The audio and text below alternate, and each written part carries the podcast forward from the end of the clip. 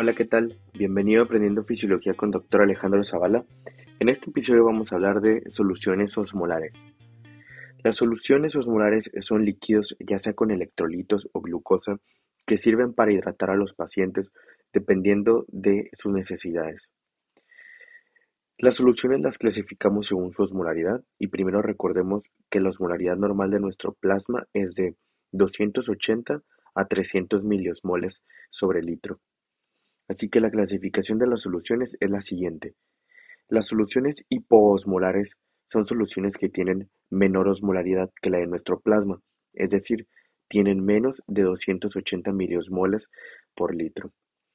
Las soluciones isoosmolares son las soluciones que tienen la misma osmolaridad que nuestro plasma, así que son soluciones que tienen la osmolaridad entre 280 a 300 miliosmoles. Por último, las soluciones hiperosmolares son las soluciones que tienen más osmolaridad que nuestro propio plasma, así que estas tienen una osmolaridad mayor de 300 miliosmoles por cada litro. Las soluciones que más frecuentes se utilizan en medicina vienen siendo la solución de cloruro de sodio al 0.9% y la solución glucosada al 5%, ya que, como veremos más adelante, estas son soluciones isoosmolares y son muy útiles en la práctica clínica para hidratar a los pacientes. Primero hay que definir unos puntos muy importantes. Vamos a hablar primeramente de las soluciones de cloruro de sodio, es decir, de NaCl. Las soluciones isoosmolares de NaCl son las que estén a una concentración al 0.9%. Las soluciones hipoosmolares de cloruro de sodio son las que tengan una concentración menor a 0.9%. Por ejemplo, cloruro de sodio al 0.8%, al 0.7%, 0.6%, 0.5%, etc.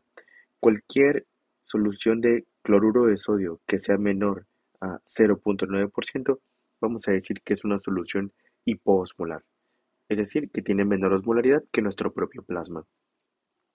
Por otra parte, las soluciones hiperosmolares son las soluciones de NaCl que están a una concentración mayor al 0.9%.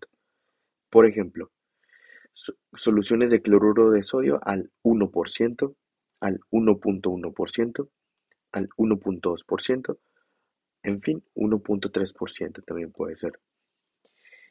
Así que recordemos estos parámetros importantes para facilitarnos a resolver muchas situaciones clínicas que se nos presentarán más adelante. Hablando de las soluciones de, que tienen contenido de glucosa, vamos a llamarlos glucosados, tenemos que las soluciones isoosmolares de glucosa son las que están a una concentración de glucosa al 5%. Las soluciones hipoosmolares de glucosa son las que tengan una concentración menor al 5%. Por ejemplo, solución glucosada al 4.9%, al 4.8%, 4.7% o 4.6%, etc. Toda la solución glucosada que sea menor de 5%, menor a esto, es una solución hipoosmolar es decir, tiene menor osmoles que nuestro propio plasma.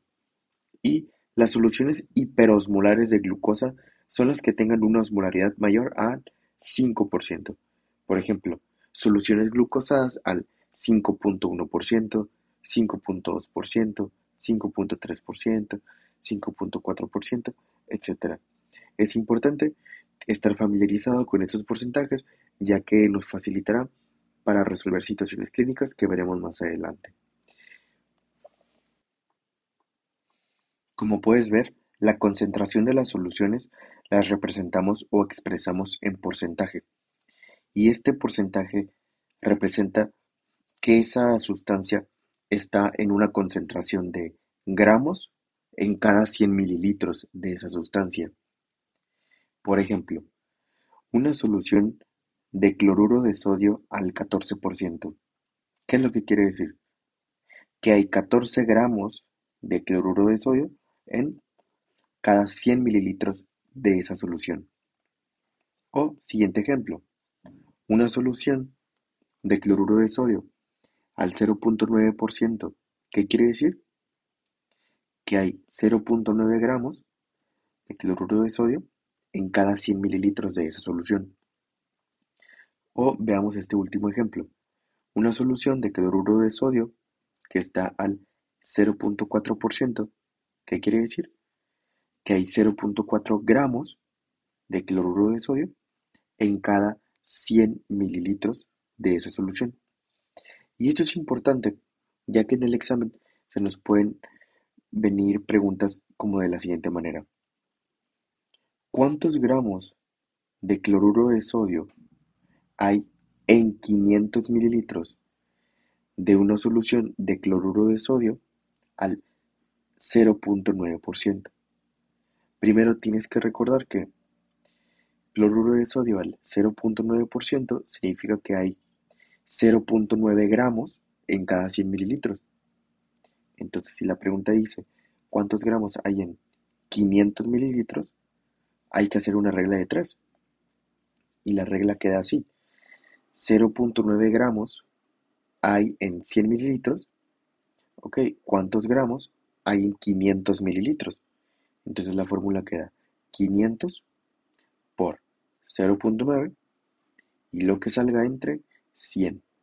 Aquí nos va a dar un total de 4.5 gramos.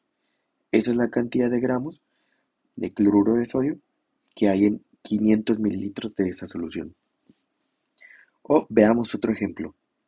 ¿Cuántos gramos de glucosa hay en 700 mililitros de una solución glucosada al 6%? Primero tienes que recordar que una solución glucosa al 6% es 6 gramos en cada 100 mililitros de esa solución. Y si te están preguntando cuántos gramos hay en 700 mililitros, tienes que hacer una regla de 3. Y la regla va a quedar de esta manera. 700 por 6. Y lo que salga lo divides entre 100. Aquí da un total de 42 gramos. Así que 42 gramos es la cantidad de glucosa que se encuentra en 700 mililitros de esta solución. Así que por eso es importante entender esto. Y muy bien, hemos terminado este episodio, nos vemos en el próximo.